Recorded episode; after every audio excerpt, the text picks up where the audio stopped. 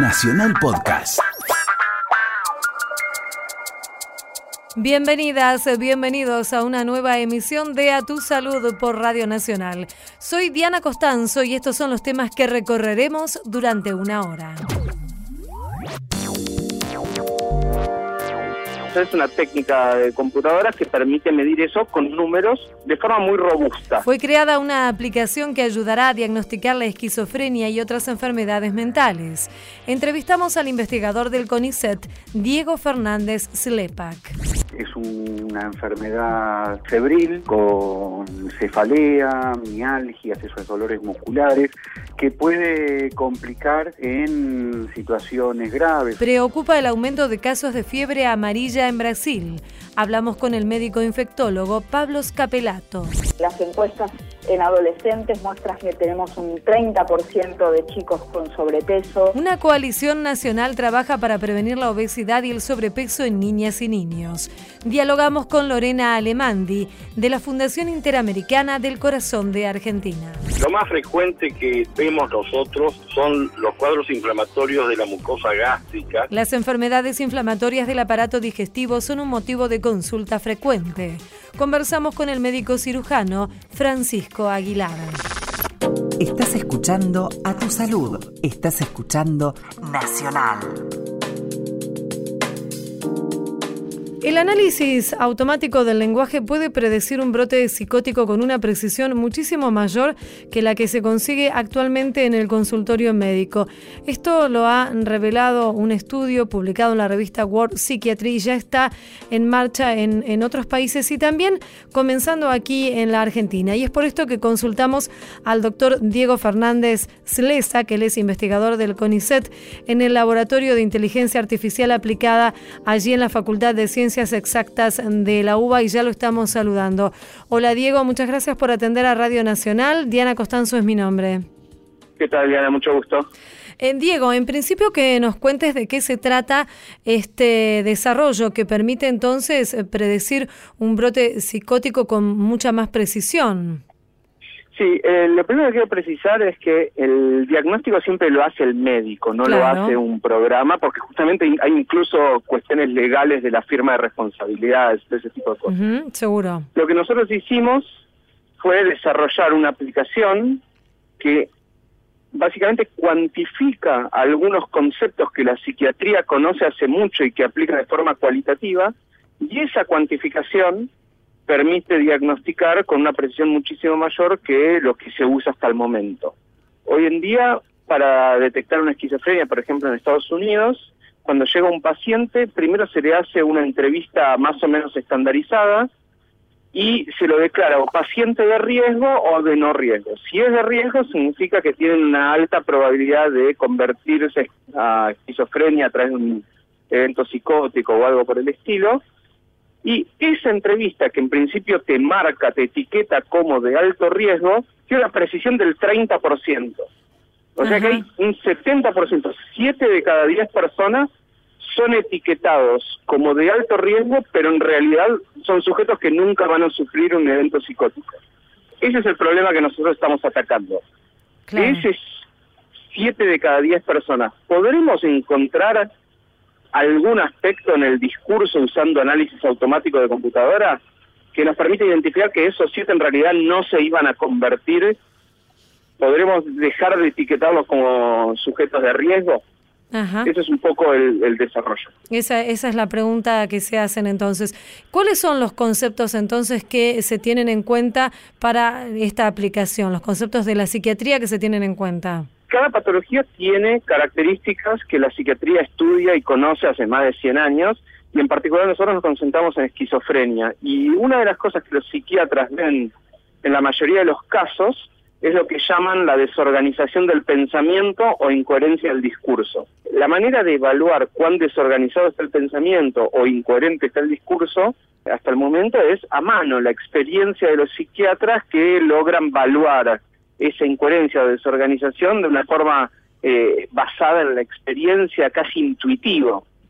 Y un buen psiquiatra lo, hará bien y un mal psiquiatra lo hará mal. Nosotros lo que hicimos es una técnica de computadora que permite medir eso con números de forma muy robusta, de forma muy objetiva, no depende del psiquiatra que te toque, sino que es un algoritmo de computadora muy bien establecido y definido que permite hacer ese cómputo y devolver un número robusto a lo largo del tiempo, básicamente. ¿Cómo son entonces los pasos que ustedes siguieron aquí en la Argentina para realizar este, este trabajo y poder luego llevarlo a la clínica, cierto?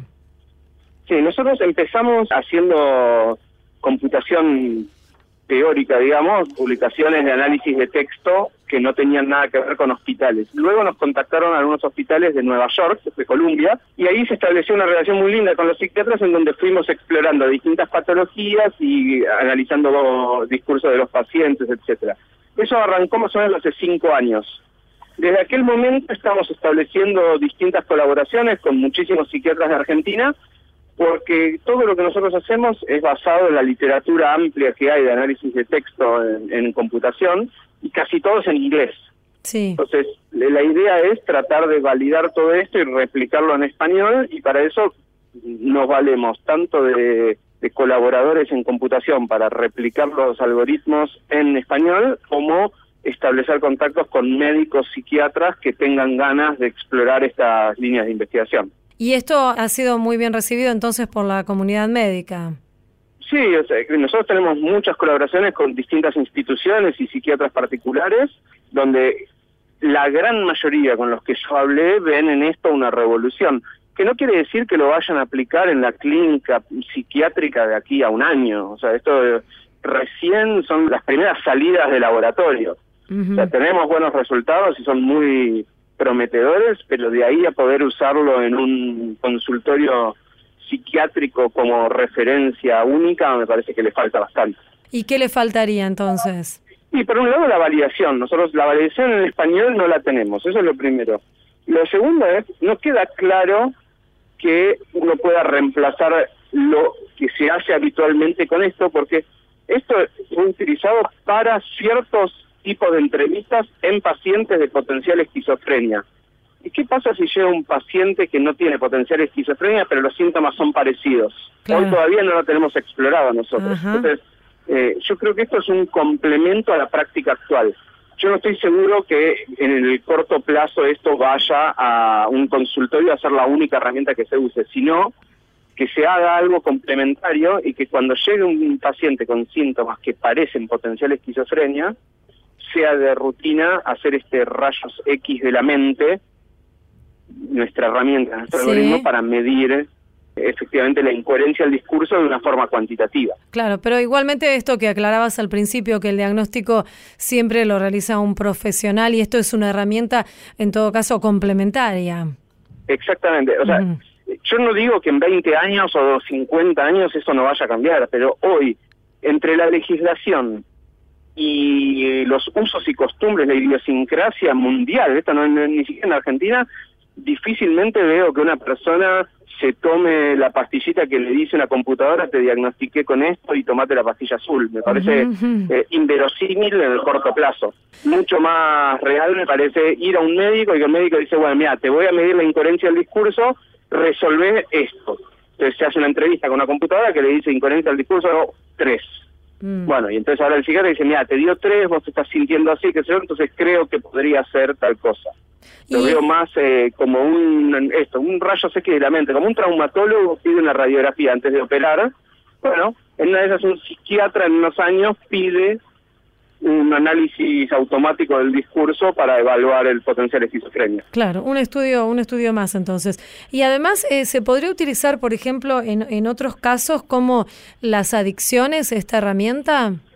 Absolutamente. Nosotros tenemos algunos algunas pruebas piloto hechas en obesidad, por ejemplo, como es el discurso del obeso. Tenemos hecho en alcoholismo, lo tenemos hecho en consumidores de éxtasis, las drogas o sea, tenemos, esta es una herramienta que va mucho más allá de la esquizofrenia, porque de hecho son algoritmos que hacen cálculos del discurso, pero que lo podemos hacer a, nuestra conversación que estamos teniendo ahora. Entonces, distintas patologías van a tener distintas combinaciones de estos numeritos que nosotros devolvemos. Claro. yo creo que el gran desafío en los próximos años es, por un lado, la validación y tratar de llegar a la clínica lo más rápido que se pueda, y por otro lado ampliar el espectro de patologías en donde uno va a, empezar a utilizar este tipo de herramientas como complemento en el diagnóstico. Mm. Tenemos casos de éxito en Parkinson, tenemos casos de éxito con éxtasis, o sea, hay distintos lugares en donde ya hemos probado esta herramienta y en depresión también. Esta herramienta está sirviendo para eso, ayudar al médico a complementar lo que ya existe para tener una visión más objetiva. Y en cada caso, por ejemplo, en, obesidad o en distintos tipos de adicciones, los conceptos que se utilizan son aquellos que tienen que ver con estas patologías. Sí, sí, esto es un esa es la parte que yo no puedo hacer. En general, el trabajo este es, viene un especialista en obesidad y nos dice, bueno, quiero hacer este tipo de análisis, bueno, contame vos, que sos el experto en obesidad, cuál es el típico elemento saliente que encontrás en el discurso del obeso. Y le dice, típicamente encuentro que no habla de eh, actividades físicas.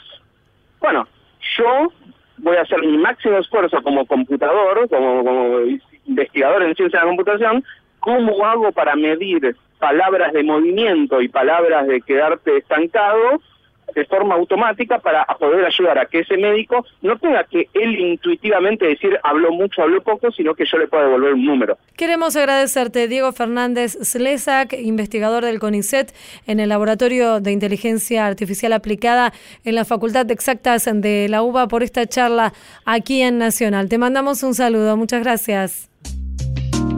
Escuchás a tu salud por Nacional.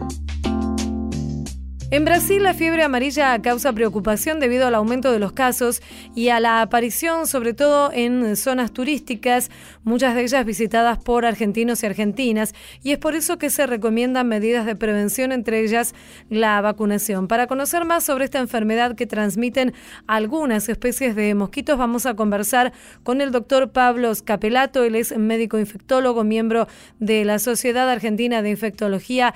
Ya lo estamos saludando aquí en Radio Nacional. Hola Pablo, Diana Costanzo es mi nombre. Muchas gracias por atendernos. Por favor. Pablo, en principio preguntarle de qué se trata, qué es la fiebre amarilla, cómo es esta, esta transmisión y qué síntomas provoca. La fiebre amarilla es una enfermedad producida por un virus y transmitida por un mosquito, el mismo mosquito que transmite el dengue, el zika, chikungunya, el mismo mosquito que eh, oficia de vector de todas estas otras enfermedades, también oficia de vector, así le decimos a los mosquitos que transmiten enfermedades, y oficia de vector de fiebre amarilla. Es una enfermedad febril con cefalea, mialgias, esos dolores musculares, que puede complicar en situaciones graves o problemas graves, incluso mortales. Y entonces esta transmisión que se da por el, el mismo vector puede provocar graves consecuencias para la salud. Las medidas de prevención, además de, evitar la presencia de mosquitos, en este caso se suma la posibilidad de la vacunación. Sí, existe la posibilidad de la vacunación. Eh, la vacuna no es una vacuna inocua, tal cual ninguna intervención médica es inocua. Todas las intervenciones médicas tienen riesgos y beneficios. A una, una intervención eh, pavota como la administración de una aspirina eh, puede tener efectos adversos. Del mismo modo, la, la vacunación tiene efectos adversos y la indicación de la vacunación debe ser este, evaluada por un profesional médico. Hay situaciones o pacientes eh, que tienen más riesgo de tener problemas por la vacunación, eh, los pacientes añosos, los pacientes con algunas enfermedades que le producen inmunocompromiso. Por lo tanto, eh, hay situaciones, digamos, la, indicación de la vacunación debe ser evaluada por un médico. Claro, y es una vacuna que se aplica una sola vez en la vida. Así es. Mm, está bien. Así es, es una vez en la vida y eso produce protección para toda la vida. Y aquí en, en el país eh, se hablaba, bueno, de que en el, en el, sistema privado de salud ya no había disposición, sí está disponible en, en el sistema público, ¿cierto? Está disponible en el sistema público y hasta donde tengo conocimiento, hace algunos días ya estaba disponible en el sistema privado. Esta situación de que se den tantos casos de, fiebre amarilla en un país eh, limítrofe y tan visitado por los argentinos y las argentinas como es eh, Brasil, ¿hace posible que la enfermedad eh, llegue a, nuestro país, a nuestro territorio? Sí, es posible, digamos, mm. es, es un hecho posible, del mismo modo en el que otras enfermedades transmitidas por el mismo mosquito también se han introducido. Dengue es el caso más característico que nos tiene dos por tres preocupados. Hace ya más de un siglo atrás, la Argentina, Buenos Aires particularmente, se vio azotada por una epidemia de fiebre amarilla muy, muy importante, hacia 1870, si mal no recuerdo. este, así que sí, efectivamente puede ser introducida. ¿Y la situación actual en la Argentina es que no hay fiebre amarilla? Eh, no hay no hay casos autóctonos de fiebre amarilla. Claro. Eh, ¿Puede decirse que ese es más grave, digamos, las consecuencias, los síntomas que los que provoca el dengue, el, el zika o chikungunya o son diferentes? La verdad es que me cuesta decir que es más o menos grave. Cada uno de estos tienen situaciones de gravedad distinta en distintos órdenes. Eh, eh, desde las secuelas que puede dejar chikungunya con cuadros reumatológicos o los problemas en chiquitos que puede producir Zika. Así que la verdad es que me parece que me cuesta decir cuál es más grave o cuál es menos grave. Mm. Creo que uno tiene que pensar en todas estas enfermedades como un grupo de, enfermedades transmitidas por vectores en las cuales cada uno de nosotros tenemos una acción muy, muy importante tratando de evitar este, tener reservorios de estos, de estos mosquitos. Claro. ¿Y se pueden identificar algunas causas por las que resurgen estas enfermedades? A ver, algunas resurgen, otras surgen, ¿no? Digamos, en este caso estamos hablando de fiebre amarilla, esta sí es una enfermedad que resurge. En esto, indiscutiblemente, el cambio climático ha de tener algún tipo de, significación, pero nosotros en esta enfermedad tenemos que pensar que es una enfermedad que no se va del mundo, digamos, aunque la suprimamos, en, entre, encomillando esta palabra, ¿no? La suprimamos de la, de la población humana, eh, fiebre amarilla tiene un ciclo selvático, persiste en, las selvas, los primates pueden, los primates salvajes pueden padecer, los monos, por lo que está continuamente, hay un reservorio en, en, en la naturaleza y cuando el hombre se introduce en cada uno de estos eh, en cada uno de estos ambientes o las fronteras naturales avanzan o las fronteras humanas, perdón, avanzan sobre estos sectores naturales, el hombre se expone nuevamente y puede contagiarse. Estamos hablando, les recordamos a nuestros oyentes, con el doctor Pablo Scapelato, él es médico infectólogo. Doctor, aprovechar esta charla para preguntarle acerca de la situación que surge luego de las inundaciones o durante también las inundaciones que se dan en el río Pilcomayo, la zona del río Pilcomayo en nuestro país. ¿Cuáles son las enfermedades que pueden aparecer con respecto a esta situación? La verdad es que son muchas, eh, pero fundamentalmente de gastroenteritis, los cuadros de eh, virosis o infecciones digestivas producidas por virus o por bacterias, del mismo modo que algunas infecciones como hepatitis A o leptospirosis son aquellas que se vinculan más frecuentemente con fenómenos naturales como las inundaciones. Mm. ¿Y cuáles podrían ser las medidas de, prevención, de higiene que pueden tomarse en estas circunstancias? Es muy complejo y entiendo que amén de lo que cada uno puede llegar a, hacer desde el lugar individual, este, una persona devastada por una inundación este, indiscutiblemente, en mi criterio, la ayuda o los consejos o la directiva del Estado es imprescindible. Pero la reintroducción, uno tiene que pensar en reintroducirse en habitaciones, en casas que estuvieron devastadas por el agua y esto implica llevar a cabo una limpieza muy profunda, este, limpieza con eh, elementos antisépticos como lavandina de cada uno de los elementos, porque tenemos que entender que en cada uno de estos lugares puede haber reservorio.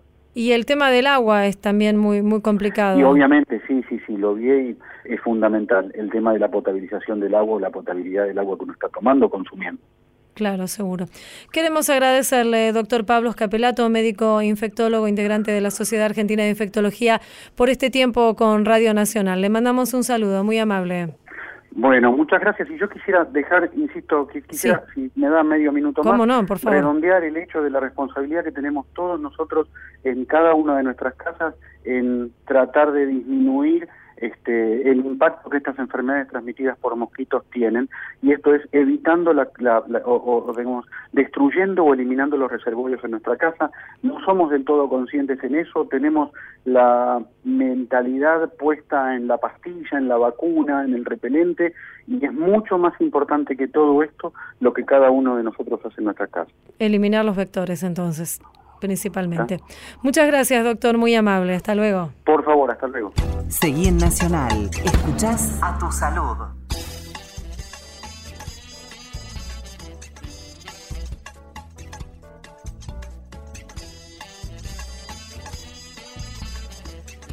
Un laboratorio público de Tierra del Fuego producirá el primer medicamento del país para tratar el VIH, cuyo precio será entre un... De nuevo.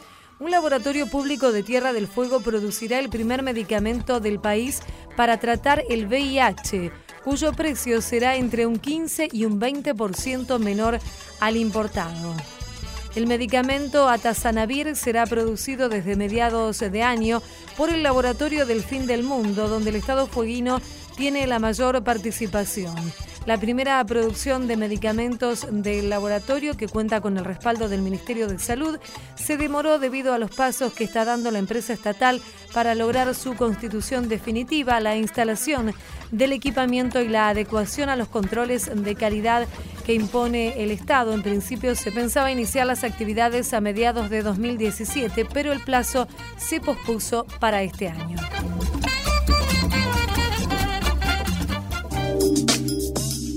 Estás escuchando a tu salud. Estás escuchando Nacional.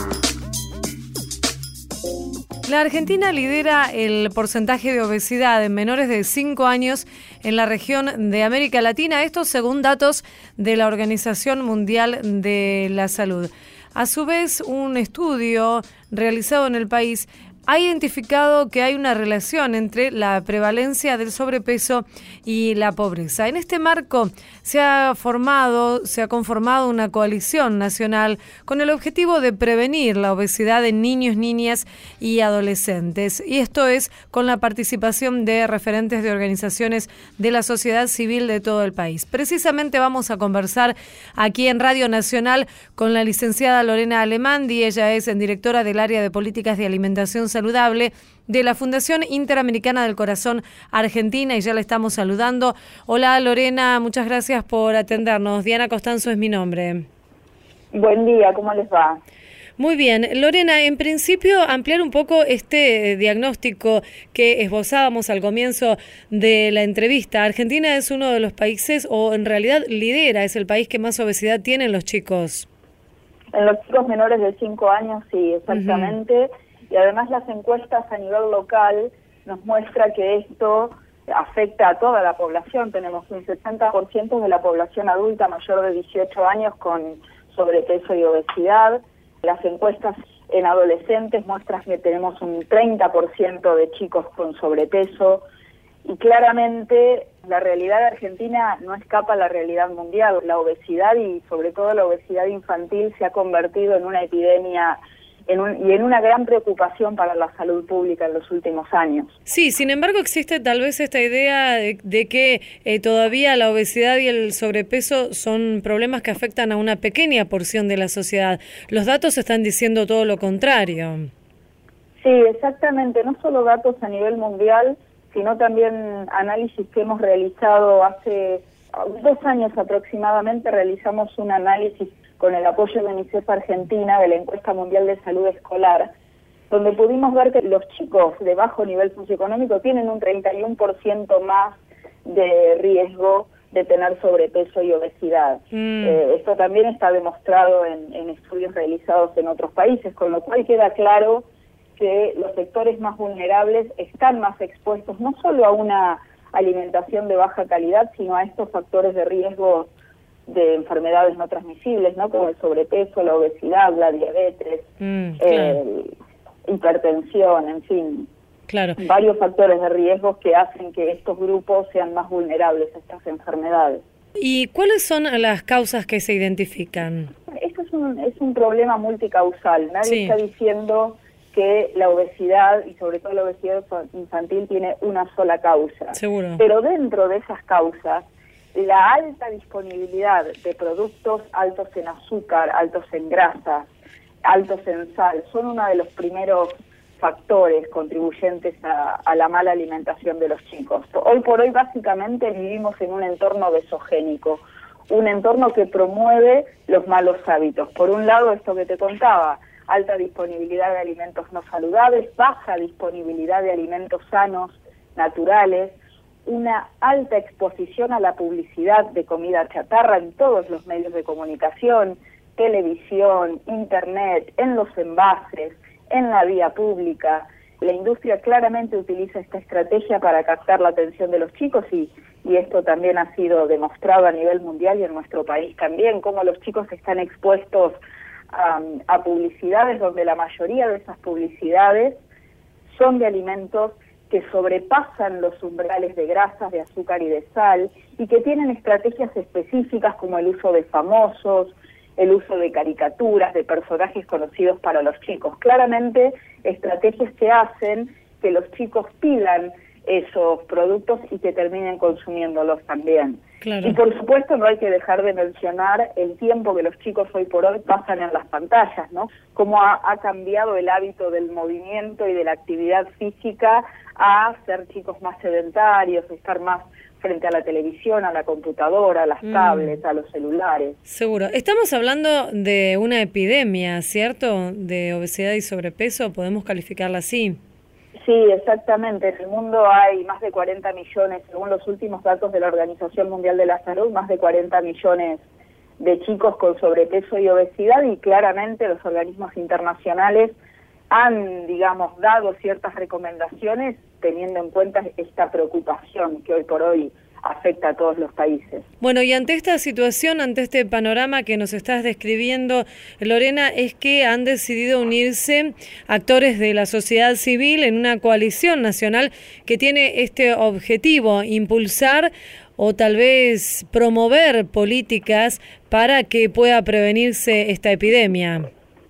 Sí, exactamente. Esto, esto tiene un poco el tinte de nuestra experiencia en, las políticas de control de tabaco y cómo la sociedad civil, la voz de la sociedad civil y el rol de las organizaciones a nivel federal tuvieron un papel tan importante en promover políticas de control de tabaco. En este caso queremos replicar esa experiencia y fortalecer el trabajo en red y, todo el trabajo que en cada provincia las, las ONGs pueden hacer en la promoción de, políticas públicas.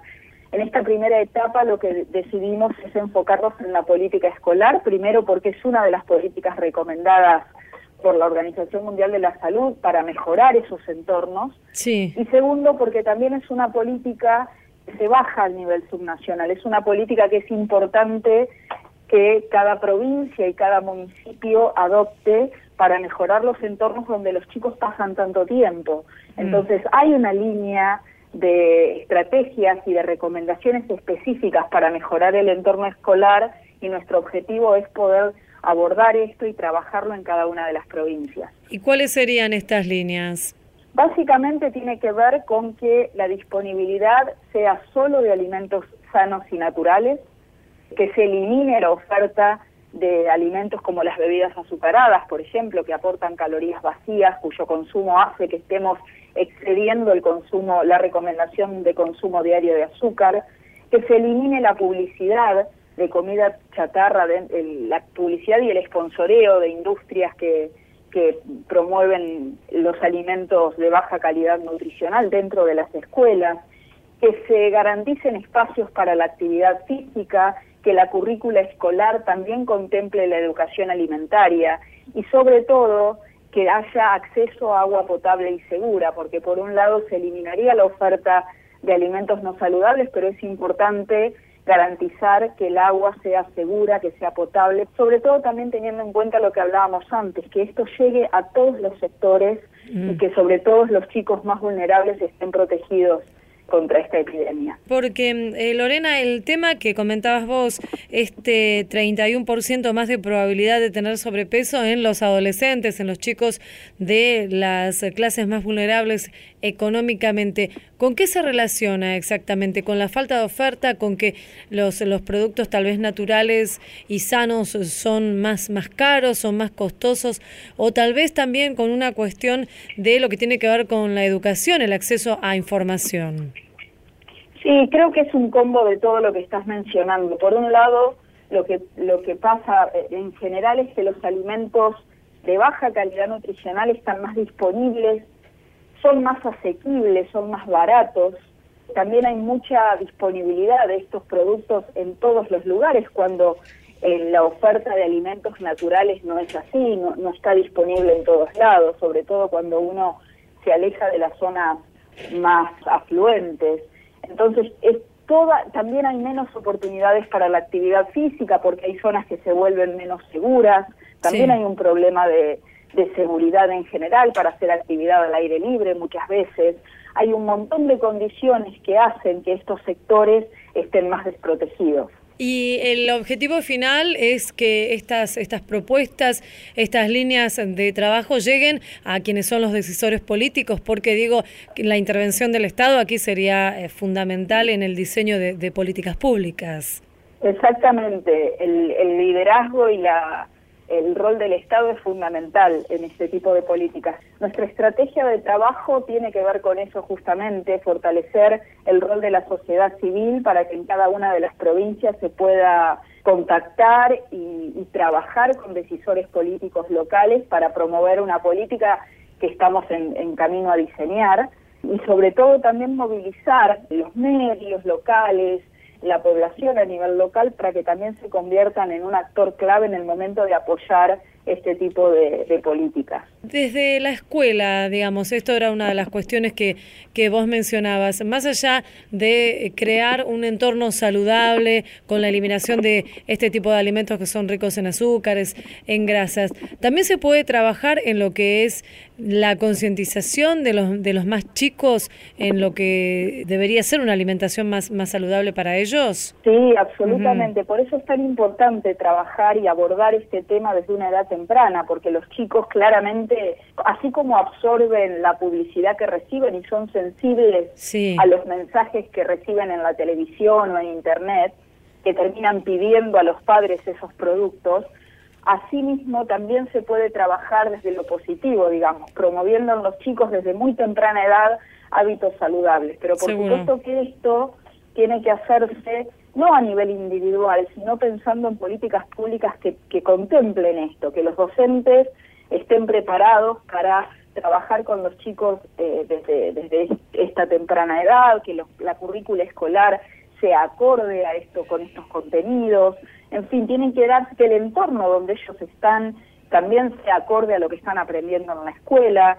Eh, así que hay un, una serie de, de, cosas que tienen que ir dándose y con las que hay que ir trabajando. Mm, seguro, porque muchas veces son, son ellos y ellas los que transmiten hacia sus casas y hacia sus familias estas ideas, esto, estos conceptos de lo que es una alimentación saludable, así como lo hacen en, en otros temas que aprenden en la escuela.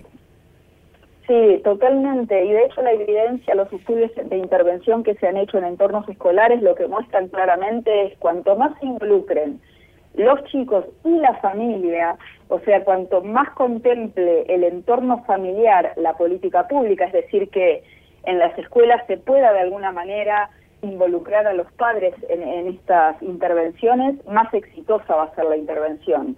Así que con más razón esto por eso es tan necesario que toda la comunidad educativa, toda la comunidad docente se involucre y la mejor forma de hacer esto es a través de política pública, la mejor forma de llegar no solamente a una institución o dos, sino a todas las instituciones de, del país, creemos que es a través de la política pública concreta.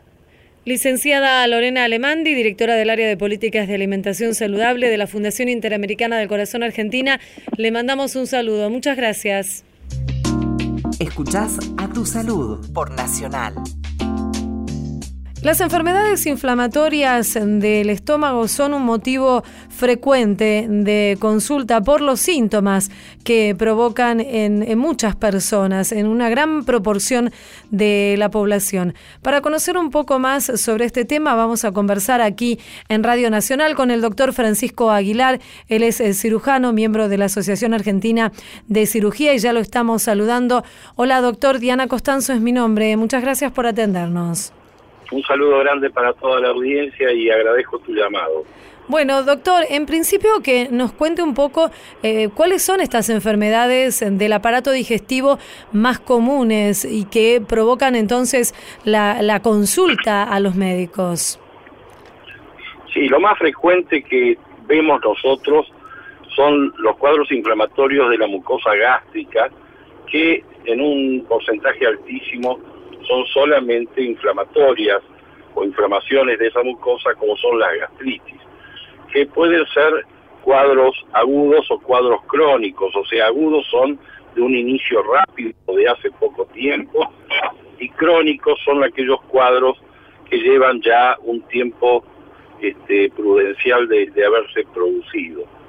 Otro cuadro que es importante son las úlceras, que puede haber úlceras gástricas y que esas úlceras gástricas ingresan en un grupo de enfermedades llamadas úlceras gastroduodenales, donde están las úlceras gástricas y también las úlceras del duodeno, que son incluso más frecuentes que las úlceras gástricas.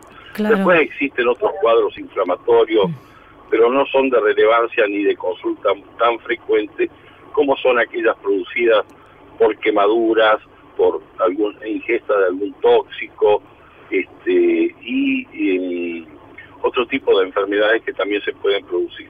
La mm. mucosa gástrica es la capa más interna del estómago, el estómago tiene varias capas y este, la que está por dentro, que está en contacto con los alimentos y demás, es la mucosa del estómago. Claro. Y doctor, ¿cómo se realiza el diagnóstico?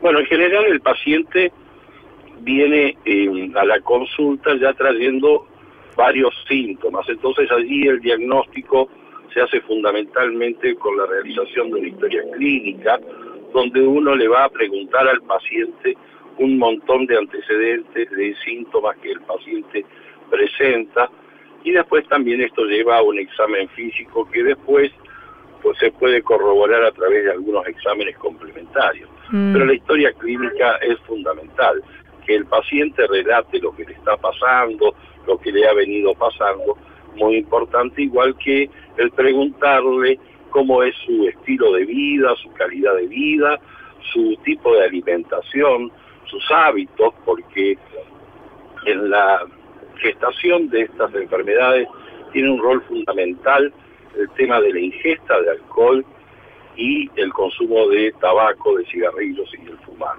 Ajá. Estas son una de las causas que pueden provocar entonces la, la irritación de, de la mucosa eh, gástrica, el tema de, de, fumar o de tomar alcohol, son unas causas importantes, digamos. El alcohol es un irritante muy importante para la mucosa del estómago y el tabaco también tiene una incidencia fundamental. Mm. Todas estas enfermedades tienen una relación también muy importante desde el punto de vista psicosomático. O sea que estas enfermedades que vienen estando desde hace muchísimos años, porque la historia demuestra que muchos de, personajes conocidos y célebres han padecido de enfermedades del estómago, enfermedades de la mucosa gástrica, Napoleón ha sido uno de ellos, ah. Julio César, eh, lo hemos tenido en, muchos personajes de la historia, ha ido siempre aumentando y va a ir aumentando en la medida de que la calidad de vida que tenemos sea menor. O sea, todo lo que sea trastornos hacia nuestra felicidad va a incidir muchísimo en el estómago porque es uno de los órganos donde repercute todo lo que es también psicológico, como pasa también en el aparato respiratorio o en la piel. Uno ve, por ejemplo, enfermedades de la piel como la psoriasis o el asma, por ejemplo, en el aparato respiratorio, que también tienen un origen en los trastornos o problemas psicológicos. Estos problemas psicológicos se suelen dar con mucha frecuencia en los problemas cotidianos que tenemos, en el vivir cada vez con más angustia, con problemas económicos, con una vida que no es la mejor hacia el logro de la felicidad. Sin duda, doctor, sin duda. Muchas personas se sentirán, nos sentimos identificadas con esto que, que está contando. También hay una, una cuestión que es una tradición muy argentina o del Río de la Plata, que es el tomar mate, que a veces puede provocar estas molestias, ¿cierto? Sí, el mate también, la hierba es un irritante de la mucosa gástrica. Lo que pasa es que es muy difícil a veces eliminar ciertas tradiciones, ¿no? Imposible. pero el mate es un irritante importante también de la mucosa gástrica, como muchos otros alimentos también.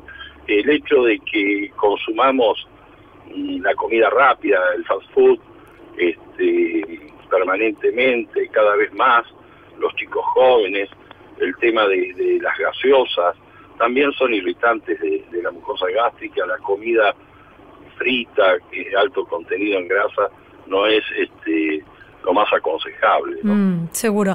¿Y cuál es el, el, tratamiento que se sugiere? Porque eh, se pueden realizar diferentes líneas de acción ante este diagnóstico. Bueno, hasta hace 50 años atrás, o 60 años atrás, 50 años más o menos, prácticamente no había ningún tratamiento más que el tratamiento quirúrgico que se utilizaba para los casos de las úlceras gastrodenales, sobre todo cuando sufrían complicaciones, que pueden ser este, tanto las hemorragias, que era lo más frecuente, como las perforaciones. El tratamiento de la gastritis existían algunos medicamentos que calmaban o provocaban una alergia de la mucosa, pero no tenían gran resultado. La cirugía del estómago y la cirugía gastrodenal eh, sí tuvo un hito muy importante en la primera parte del siglo pasado, donde se realizaban una enorme cantidad, enorme cantidad de cirugías gastrodenales.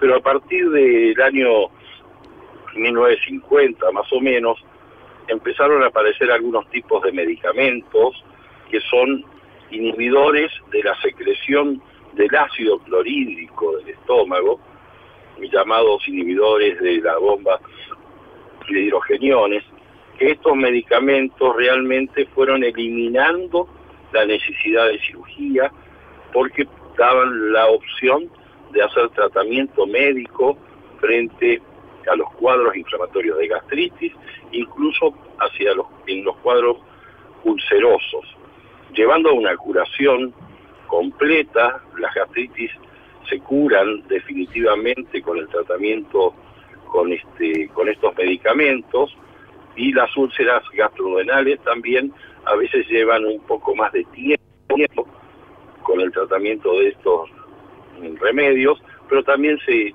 se lleva a la curación. Con esto tenemos que hoy en día la cirugía eh, gastrodenal tiene un lugar ínfimo, eh, se operarán alrededor de menos del 5% de las cirugías que había hace 50 años atrás. Y se operan únicamente eh, estómagos complicados, en general por falta de diagnóstico o por abandono de los tratamientos donde llevan a complicaciones hemorrágicas y lo más frecuente son operar un paciente con una perforación. Claro, seguro. Pero digamos que ha cambiado mucho lo que es eh, la, forma de tratar estas afecciones. Exacto, incluso este, los cuadros de hemorragias, cuando son por úlceras y demás, en el diagnóstico que vos me preguntaste antes, sí. ingresa un este, estudio complementario muy, muy importante que es la endoscopía.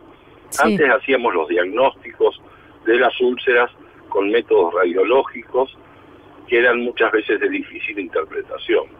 Pero por allí, por el año 1970 apareció la endoscopía, la endoscopía digestiva alta, que es ingresar a través de la boca con una sedación de la garganta o una anestesia mínima, ingresar por la boca, transcurrir por el esófago y llegar al estómago con un tubito que tiene más o menos un centímetro o menos de diámetro y que tiene la facultad de presentar una cámara en la punta que permite ver todo lo que estamos viendo como que nosotros estuviésemos metidos dentro del estómago, como si estuviésemos dentro de una habitación y pudiésemos moverlo y rotarlo para ver todas las paredes, el techo, el piso y perfectamente llegar a un diagnóstico. Y en muchos casos, cuando uno encuentra, por ejemplo, alguna patología, que puede ser una úlcera sangrante y demás, uno puede realizar en el mismo estudio el tratamiento. Incluso este equipamiento permite realizar biopsias, o sea, sacar un pedacito de la mucosa gástrica cuando uno tiene sospechas de que pueda haber alguna enfermedad maligna y hacer una un estudio anatomopatológico de, de ese pedacito, una biopsia, y llegar al diagnóstico definitivo. Ha sido un método revolucionario, mini invasivo, y con resultados espectaculares. Claro. Eh, doctor, no puedo dejar de preguntarle, usted sabe que en las últimas horas se ha conocido la, la muerte dolorosa de la periodista y legisladora Débora Pérez Volpin, quien justamente en ese momento se estaba practicando una, una endoscopía, ¿cierto? Eh, quería preguntarle, obviamente usted no conoce el caso en particular, pero si existen algún tipo de riesgos, porque también se ha conocido que muchas personas, ah, tras conocerse la, información han suspendido la realización de, de este estudio. Digo, ¿hay algún tipo de riesgos que pueden provocarse como consecuencia de este estudio? Mire, las endoscopías es un estudio tan frecuente, eh, calculo que aproximadamente se deben hacer alrededor de 300 a 400 mil estudios anuales en Capital Federal. Y la tasa de complicaciones es menor, porque realmente no llega al 0,1%, con lo cual es sumamente baja y las complicaciones más frecuentes están dadas por los cuadros de sangrado después del estudio. La verdad que yo no conozco cómo ha sido el procedimiento que realizaron a la periodista, y tampoco sé el resultado de los estudios que se le puedan haber hecho para, para ver la causa de, su fallecimiento. Pero las complicaciones de la endoscopía realmente son mínimas. Son rarísimos los casos que uno ve y uno ha escuchado de complicaciones de este tipo de estudios. Claro, además, esto que usted dice de que se realizan con mucha frecuencia y digamos que en manos profesionales es un estudio seguro. Seguro, seguro que el estudio tiene que haber sido hecho por especialistas con mucha experiencia. Es un cuadro que es muy raro y que creo que va a haber, que esperar las conclusiones para poder emitir una opinión adecuada. ¿no? Sí, por supuesto. Eh, finalmente, eh, doctor, preguntarle de qué manera podemos cuidar nuestro aparato digestivo. Usted nos contaba cuáles son los irritantes. ¿Cuáles son las conductas positivas que podemos tener con respecto al, cuidado de, nuestro aparato digestivo? Bien, en principio creo que dos hitos que, que mencioné al principio, la mm, disminución o ausencia de ingesta de alcohol y de tabaco, el realizar este una dieta adecuada que sea disminuida en cuanto a los irritantes, como pueden ser todo lo que sean eh, alimentos fritos, alimentos con alto contenido de acidez, el vinagre, el limón, y alimentos de que sean de una eh, alimentación saludable y sana, eh, por otro lado, la no ingesta de antiinflamatorios, que es otro irritante importante del estómago, y tratar de tener una vida lo más feliz posible, tratando de no eh, presentar cuadros conflictivos, tratar de ayudarse permanentemente en la búsqueda de una vida placentera y feliz. Doctor Francisco Aguilar, médico cirujano, miembro de la Asociación Argentina de Cirugía, le agradecemos mucho esta charla con Radio Nacional. Le mandamos un saludo muy amable. No, por favor, a ustedes y gracias por comunicarse. Hasta luego. Estás escuchando a tu salud. Estás escuchando Nacional. El Hospital Italiano de la Ciudad de Buenos Aires abrió el registro de voluntarios sanos para las primeras fases de investigación clínica para nuevos medicamentos tras haber sido habilitado por la ANMAT. De este modo, este centro de salud se convirtió en el primero del país habilitado oficialmente para realizar este tipo de estudios con el objetivo de contribuir a la cura o el tratamiento de distintas enfermedades. Uno de los primeros protocolos en marcha apunta a estudiar un nuevo medicamento para prevenir y curar el síndrome urémico hemolítico. Esto fue A Tu Salud, un programa dedicado a los últimos avances en medicina, prevención y tratamientos. Hasta la próxima emisión.